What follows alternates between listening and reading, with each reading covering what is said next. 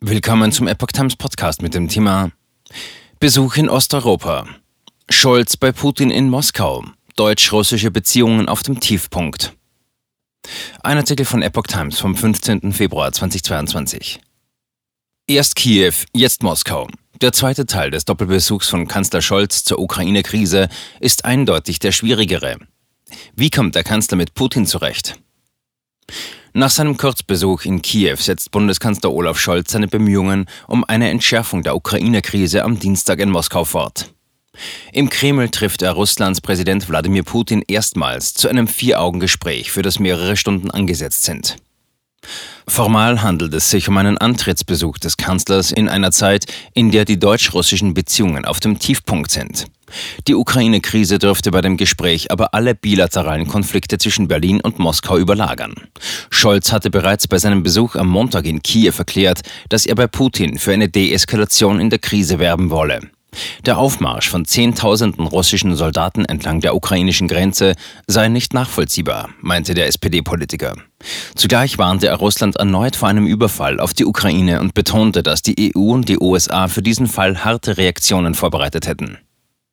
US-Präsident Joe Biden hatte beim Antrittsbesuch des Kanzlers in Washington erklärt, dass das Aus für die Ostsee-Pipeline Nord Stream 2 dazu gehören würde. Scholz nennt die Gasleitung dagegen nicht ausdrücklich als Sanktionsinstrument und spricht lediglich davon, dass alle Optionen auf dem Tisch seien. Den Pipeline-Namen Nord Stream 2 hat er seit Mitte Dezember öffentlich nicht mehr in den Mund genommen. USA verlegen Botschaft von Kiew nach Lemberg. Die Reise findet vor dem Hintergrund von Spekulationen aus den USA über einen russischen Angriff auf die Ukraine möglicherweise noch in dieser Woche statt. Die Amerikaner kündigten am Montag an, angesichts der extrem angespannten Lage ihre Botschaftsgeschäfte von der ukrainischen Hauptstadt Kiew in die Stadt Lviv, Lemberg, nahe der Grenze zu Polen zu verlegen. Es handele sich um eine vorübergehende Vorsichtsmaßnahme, teilte US-Außenminister Anthony Blinken mit. Deutschland hat wie die USA seine Staatsbürger zum Verlassen der Ukraine aufgerufen. Scholz sprach schon vor seiner Kiew-Reise von einer sehr, sehr ernsten Bedrohung des Friedens in Europa. Russland hingegen betont immer wieder, keinen Angriff auf die Ukraine zu planen und wirft den USA antirussische Propaganda und Panikmache vor. Moskau hatte zuletzt deutlich gemacht, weiter an Verhandlungen mit dem Westen interessiert zu sein, um die Krise zu lösen. Putin will eine Debatte über eine neue Sicherheitsarchitektur in Europa anstoßen. In einem Forderungskatalog an die NATO und an die USA verlangt er, dass der Westen juristisch verbindliche Garantien für Russlands Sicherheit ausstellt.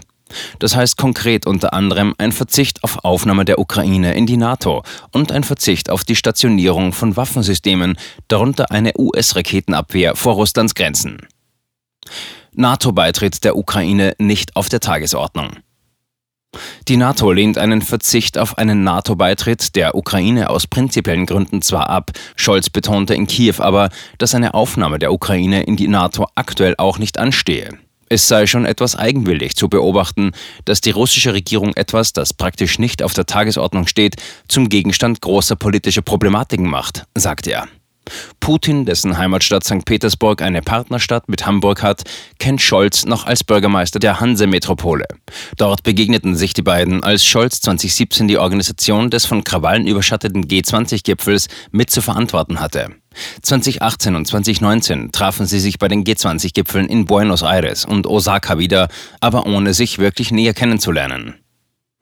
Eiszeit zwischen Deutschland und Russland. Als Kanzler steht Scholz nun vor einem schwierigen Wiedersehen mit dem Kreml-Chef in einer Zeit, da das Verhältnis zwischen Deutschland und Russland gespannt ist, wie seit Jahrzehnten nicht mehr, auch ohne die Ukraine-Krise. Der Anschlag mit dem chemischen Kampfstoff Novichok auf den Putin-Gegner Alexei Nawalny, der nach seiner Genesung in Deutschland in einem russischen Straflager inhaftiert wurde, vergiftet das Verhältnis beider Länder. Als einen Schlag für die zivilgesellschaftlichen Beziehungen kritisiert die Bundesregierung auch die Schließung deutscher Nichtregierungsorganisationen in Russland. Deshalb ist auch der einst von Kanzler Gerhard Schröder und Putin ins Leben gerufene Petersburger Dialog eingefroren. Deutsche Welle begleitet Scholz nach Moskau. Die Liste der Probleme ist so lang, dass ein Gespräch nicht ausreicht für deren Lösung. Noch einmal verschärft haben sich die Spannungen zuletzt durch das Arbeitsverbot für die Deutsche Welle in Russland. Eine Korrespondentin und ein Kameramann des Senders werden aber an der Scholz-Reise teilnehmen. Ein besonderes Ärgernis vor allem auch der deutschen Wirtschaft, die in Russland Milliarden investiert, sind zudem die neuen medizinischen Zwangsuntersuchungen für alle Ausländer. Deutsche Manager und Investoren hatten sich entsetzt gezeigt über die erniedrigenden Medizinchecks und warnten vor einem Exodus hochqualifizierter Arbeitskräfte und einer Kapitalflucht aus Russland.